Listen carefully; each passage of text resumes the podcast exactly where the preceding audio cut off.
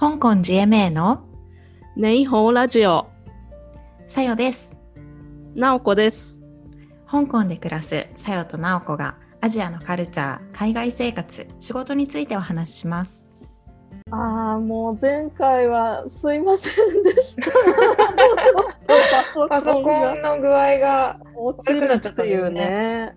あの、うん本当にこれそのフリーランスの話今日後半するっていうことなんですけれども、道具は大事ですよね。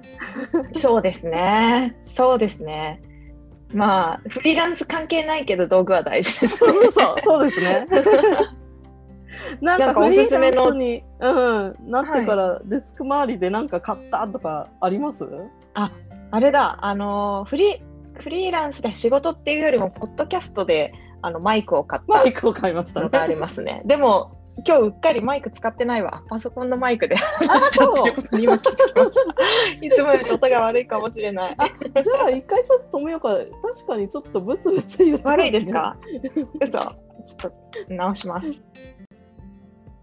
もしもし。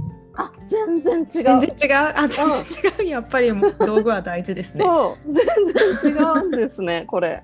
全然違った。そう。こちそらで。れで私はあれですねパソコンのというかデスク上にディスプレイ買いましたね2面でできるようにうん、まあこれはでもフリーランスだからっていうか在宅勤務だからっていうのもあるかもしれないけどうん。うん確かに。いや、そう、私今 iPad 買おうかなっていうふうに思ってます。なんあかーちょっと気分転換でカフェで仕事したいなとか思ったりして、その時にパソコンよりもより気軽かなと思って。そうですね確かに私も iPad 最初は iPad と PC とで2面で使ってましたうんうんうん。今はそのディスプレイと PC で2面で使ってるんですけど、もっと大きく。あの何か文章を見比べたりとかうん。そういう時に、うん、編集したりする時とかそうです便利そうね。うん、なんか有料のサービスとか使ってます？有料のサービスはいやえっとあでも Notion とかその自分で有料のを買ってるわけじゃないけれども会社側で買ってるのを provide してもらってとかだったり、うんそういうのもありますけど、自分で買ってるのはまだないですね。ああります私はあだからこの間ねこれは有料にしててよかったんでしょうね。あの Zoom がうん。有料にしてあったので。でクラウドにこれレコーディングしてるんですよ。なのでこの間ギリギリまでちゃんとレコーディングが確か入ってたっていうのがそっか無料だったらそこまでできないんですかね。無料だとあのデスクトップにレコーディングなんですよね。ででうんももちろんデスクトップでもあそこまでおね入ったかもしれないんですけどそれなのでうんその差はわからないんですけど、うんうん一応あとね時間制限がないとかそういうのでやっぱり入っといた方がいいかなと思って Zoom は入ってるのとあとうんグラマリーっていう英語のあのグラマーを直してくれるサービスは有料の入ってます。へえ。はなんかあのフリーランスじゃなくて例えば会社でいたりするとじゃあこの英文自分で作ってその同僚にちょっとチェックしてとか言って、うん。間違ったとこを直してもらうことができると思うんですけど一人だとそれができないので,、うん。でグラマリーだとちょっと気づいてなかった直しとかなんかこうやってリフレーズした方が読み手には読みやすいよとか直してくれるんですよそれはじゃあうん自動翻訳じゃなくて、もう本当にネイティブの人がチェックしてくれてパーフェクトにしてくれる。あのネイティブの人がやってるんではないんだと思うんですけどはい。なんだろう。AI 的なものなのかもしれないんですけどあでもディープ L とかよりもよりレベルが高い。そうですね。あの DeepL は翻訳なんですけれどもグラマリーはグラマーを直してくれるので、例えば自分が日本語から英語にしたものをその英語の間違いをちょっと直してくれる。グラマーチェックみたいなことですかね。へえ、人がやってるのではないですね。多分。このパッと入れてその場で治る感じなので。へえ。っていうことはなんか一日空けて人がやってるとかそういうのじゃないと思うんですけど。それは結構便利に使ってます。ね。うん、あなるほど。とはこれ有料のサービスじゃないんですけど iPhone の読み上げはすごいうん。私は使っていて、うんうん。例えばそのプレスリリースとかそういう文章を作った時になんかその何回も版をやり取りしてると、いつの間にかちょっと気づかないとこでうん言葉抜けてたとかあるじゃないですか。わかります。それって一人でやってると本当気づきにくくって、うんうん。なので、その PDF でちょっと自分から自分に Gmail でそのドキュメント自体を送って、うん。でそれを iPhone で読み上げして、うんでそうするとあの機械はね何の忖度することなくそのままを読み上げるから、うん。なんかあなんか助詞が抜けてたとかうんうんうん。確かにそれいいですね。うん。やってみたくなりました。私はなんか翌朝うん。朝自分で読むみたいな感じにしてましたけど そうじゃなくて同じ時間内でその機能を使ったらできそうですね。そうそうそう。自分だともう目が慣れちゃってるから気うん。づかないんですよね。まあそれは結構使ってますね。なるほど。そういえばこの間あれですよね、はい。なおちゃんが教えてくれた WeWork あもーすごい使いたいと思ってます。なんか WeWork が今香港、香港 WeWork いくつかあるんですけれども、うん夏のキャンペーンで1日香港ドルで150つまり日本円でまあ2000円ちょっとぐらい。で1日使えるっていうようなキャンペーンをやってるらしくてぜひそれはフリーランスにとってすごいちょっとありがたい。そうですよ話なのね。でそう覗いてみたい行ってみたいで私もね、先週一回チャレンジしたんですけれども、うんうん確かね WeWork のコーズウェイベイのそのオフィスは9時から空いてるのかな。うんだけどちょっと郵便局行ったりとかいろいろ用事があって結局着いたの11時ぐらいになっちゃってそしたら今日のフリー枠は全部終わりましたって 言われちゃったので人気なんですね。そう人気みたいあるわけじゃないんだ。うん、そうだからお兄さんがやり方だけちょっとじゃあ説明しとくねって言って、まあ、やり方って言ってもだからなるべく早く来て、でうん。料金としてはなんか最初に200ドルデポジットを払わなきゃいけないんですって、ではい。な。ので200ドルプラス150ドル350ドル払って、うん。帰りに200ドルは返すみたいなへなるらしいんですけどーえでドリンクバーとかも使えるんですか？あ？使えるんじゃないですかね。ちょっとその辺はわからないんですけど、うんうん。多分、うん、使えると思います。まあだからコロナとかねそういうのもあってそんなに詰めすぎないようにしてるのかもしれないけど、ああ確かに座席をねマネージしてるのかもしれない。早く行かないと使えない。でもちょっとね使ってみたいですよね。たまにそうやってやっぱり働くずっと家でやってるとねうん。なんか目先を飽きちゃう変えたいっていうか。そうですよね。リフレッシュが必要でそのリフレッシュをお菓子とかじゃなくてちょっと違う方向で リフレッシュをするために WeWork で働くっていうのはいいかもしれない。今度やったら体験をお話ししたいと思います。リフレッシュすごい大事ですよね。うん、空いた時間が急にできた時に思い切って遊んじゃうっていうのも なんかフリーランスとしてはああなんかやった方がね。いいかなって私思ってて、うん。なんとなく机の前にいるとあ今日ここ空いてると思ってもあじゃあちょっとなんかやっぱり先のあの、うん明日やるやつやっちゃおう先やっちゃおうかとか なんかうんだらだらと仕事しちゃうのをうん、これ一番良くないなと思ってて。確かに一日中家にいるっていうのとあまり健康じゃないので、どっかで一回外に出たいですよね。出るとかなんかね。私はいつも肩をしているかっていうと、うんうんうんうんいつも朝めちゃめちゃ早起きなんですよ。6時に起きうて、ん。で、まあ、子供の学校とかもあるのに6時に起きていろいろ準備してで7時に子供をスクールバスに乗せた後、1時間マンションについてるジムでワークアウトをしますと。なるほど。で。8時ぐらいまで運動してその後シャワー浴びたり準備してだいたい9時ぐらいから開始でなるべく先方が大丈夫であれば、午前中をミーティングの時間に当てるようにしていてうん、で1時半ぐらいまで私の中の午前中はちょっとまあ1時半ぐらいまでで まあ1時半ぐらいまでミーティングそうそうですねブワーっと入れてうん。で1時半ぐらいに息子が帰ってくるので1時間ぐらいランチしてうん。でその後なんか自分の作業があればそれをまあ家でまあもしかしたらそのままミーティングももし午後にやるんだったら家でやって、うんもしくはまあ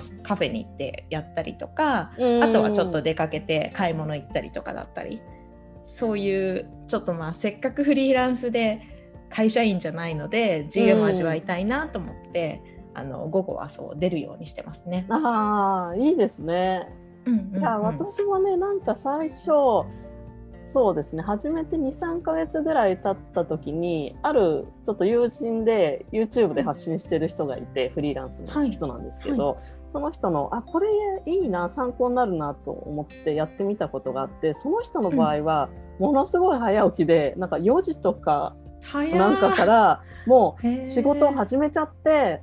はい。確か7時とか8時とかにはもう、なんか一通り今日やるべきことは終わらせといくとかいう、まあ、その人クリエイターの人なのでそういうものは終わらせといて、あとはちょっとなんて言うんでしょう。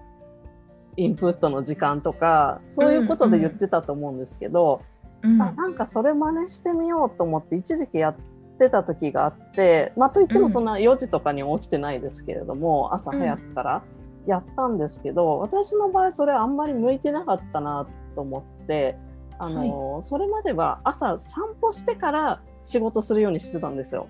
はいはいはい。でもその方式を始めてから朝早く始めてどっかで散歩行けばいいんですけどうんなんとなくそのままずっと仕事しちゃって仕事が長時間になっちゃうっていうはい。なんか悪い康ですね。そうそうそうそうそう へでーそうするとやっぱり気分もねあんまり良くないんですよそう。ね。どっかうん。早めに運動しておくって本当に重要ですよね。そう。早めに運動して気分を上げとくっていう。そうそうそう。でしかも朝だったら他の予定にあんまり邪魔されないというか、うん。あの予定が崩れることがないので、そうですね。仕事を開始前に1時間ぐらい時間とってなおちゃん散歩だったり私ジムだったりみたいなのは心の健康を保つ上で重要そうです お日様に当たるのもいいのかもねなんかね。確かに。そううかもしれない。うん。んうんうん。そう。あとは一人ねこれすごいなと思ったのは台湾で中島千佳さんっていうなんかフリーランスのブログかブロガーなのかな。あの、ブログを書いてる方がいるんですけどもしかしてうん。メインの仕事は違うフリーランスなのかもしれないんですけどその人の場合は土日に全部仕事しちゃうんですって。へえ。いやありですね。確かにそそれすごいなと思って、まあでもそれはいいなとはちょっと思ったんだけど自分の場合ほとんどクライアントが企業なのではい、結局ね相手に合わせるミーティング必要とかはがねそうそう普通のあの働く時間なのでちょっと土日だけしか仕事しないっていうのは、成り立たないかもしれない。ね、そうそう何かを作る人だったらいいかもしれないけどまあでもそれもね、うん究極のやり方っていうか、いやー確かに確かにありますね。うんあるなと思いました。あとはそうカレンダーはどうしてます？日本カレンダー？香港カレンダー？えっ、と香港カレンダーにしてますね。ああそうなんですね。頭の中で日本の企業とやり取りするときは必ずプラス1時間して言うように気をつけてますあ。間違えちゃったこと一回ありますけど。そうかそうかそういう意味か。あ、はい私が聞きたかったのはあれですね。うんうんあの休日をどうしてるっていう。そっちですか？うんうんうんこれで言うと日本の仕事は日本のカレンダーになるんですけど、うんうんうん。えー夫とか子供の休みは香港カレンダーな香港カのでレンダーなんですね。そうなんですよ。なの、であの結構ややこしいことが起こるので、うん自分の中では日本カレンダーって祝日の時、はい、半日働いて香港カレンダーで祝日の時も半日働く。みたいな感じにしてバランスを取るようにしてます。なるほどなるほど。はい、なんか家族全員休みなのに私だけずっと夜まで仕事してるとあれなんで、いやちょっと午前中は仕事って言って当てて、うん。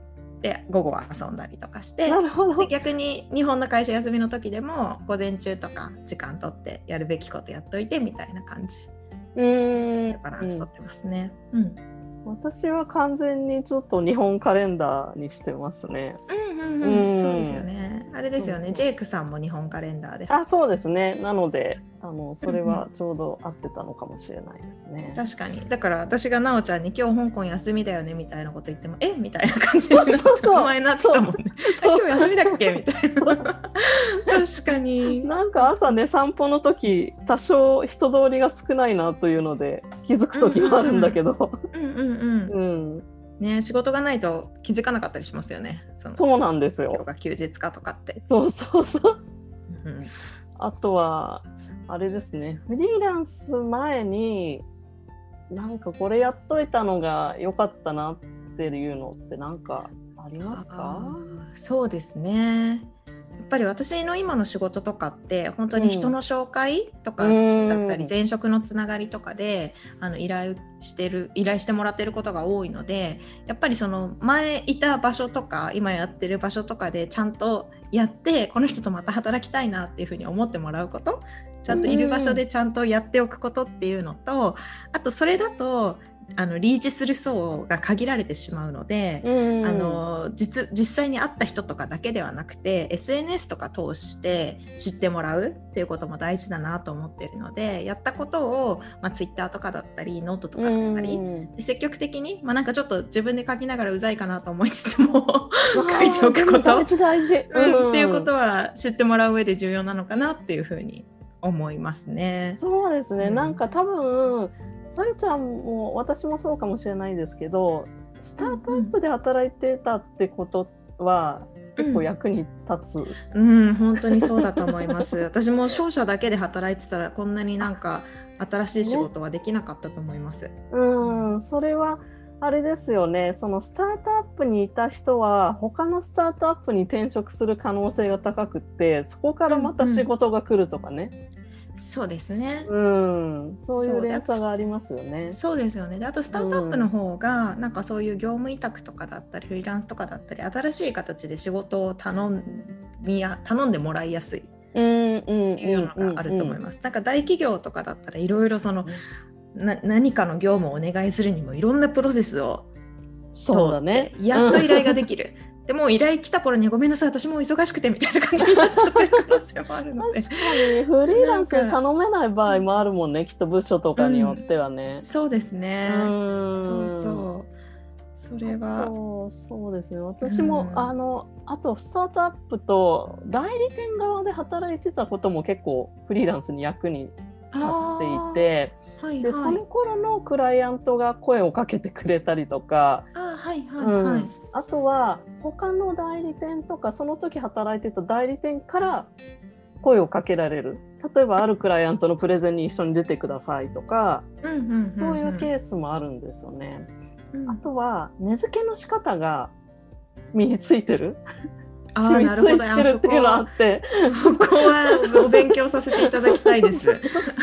このクライアントだったらこれくらいかなみたいなのがずっとね代理店の時って見積もりをそれを合わせて作るのも大事な仕事の一部なので それは結構役立ったかなと思いますね。へー。うん、であとは複数のクライアントをなんて言うんでしょうスケジュール管理するやり方もうん。代理店の時にやってた方法をそのまま使っていてうんうん。あこれはちょっと細かすぎるって言われるかもしれないんですけど割と外資のうん。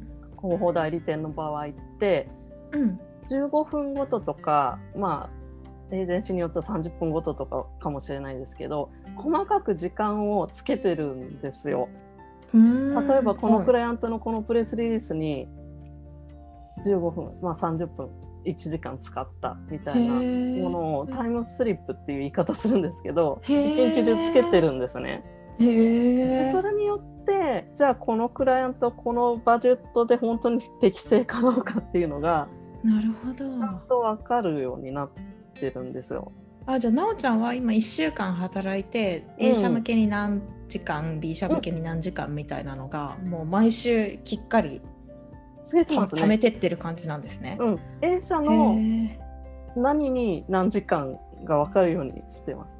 例えば A 社の導入事例を作ったのに何時間とかそうかえそれは普通に時計を見て普通にメモして書いて時計を見てあの普通にあのスプレッドシートにメモしてるっていう感じで。そうなんだ。でまあそれ細かくて面倒くさくて嫌だっていう人もいるんですけど、うんなんかそれがあると自分の中のお金の指標にはちょっとなりますよね。もちろん時間だけじゃないんですけどうん。仕事の対価って、ううん。んちょっとこのプロジェクトにはなんか時間かかりすぎちゃったななんでだろうっていう反省があったりとか。へえ、そういうのには結構役立ってます。うんうん、面白い。面白い。はいうんああとねそう前回言うの忘れてたんですけれどもファイナンシャルアカデミーさんのセミナーに出たっていう話をしたんですけれども、その時にそのセミナーがファイナンシャルアカデミーと音春っていう団体の共同のセミナーだったんですね。で、その音春っていうで団体が面白くって、えー、音春って何かっていうと大人の思春期をデザインするプロジェクトっていうことなんですね。でうん。これ書いてある文章を読むと体心暮らしが変わり始める女性の人生半ばの40から50代。今までと同じやり方では乗り越えられないいろんな変化が訪れる。それを私たちは大人思春期と名付けましたっていうふうに書いてあるんですけれどもうんなんかもともとそのベネッセにいて卵クラブひよこクラブとかに、の創刊に携わっていた三好陽子さんっていう女性がいるんですけれども、その人が、まあ、そういった大人の思春期の悩みを、まあ、みんなで乗り越えようというグループというか を作ってるんですね。でそのグループの活動の一環で、まあ、そのファイナンシャルアカデミーのセミナーがあったんですけれども、まあ、それがちょっとそのフリーランスになる前の心構えにそこの、まあ、セミナーに出ててよかったなっていうことがあったのでうんちょっと興味がある方がいたら音春であのケースあの検索してみてください。なるほど。うん。私があれですね、チューズマキャリアクラブっていうのをあそうね。Facebook グループでを見てみた感じですね、きっと。あそうですね。音春は、はい、あの全然海外に住んでる人とかじゃなくてもあの、うん。本当にこれから仕事どうしようかなとかそういうこととかあとは例えばね介護とか更年期とかそういうものがやっぱりうん。来るものなので、そういったことをね。あの一人で悩んでるよりはうん。いろんな人の知見を聞ける場でもあそうでするので。ね、ううん。ん、確かに。なんか結構世の中にいろんなグループがあるので自分のねあ一番合ってるグループをね見つけられるといいですよね。はい。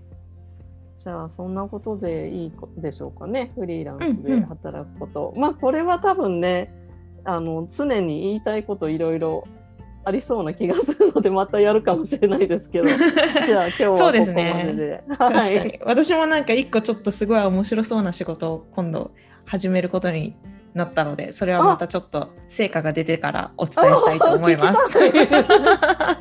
ちょっとまだ明日からちょっとちょっと一個ね新しいことをやろうと思ってます。へー香港向けの。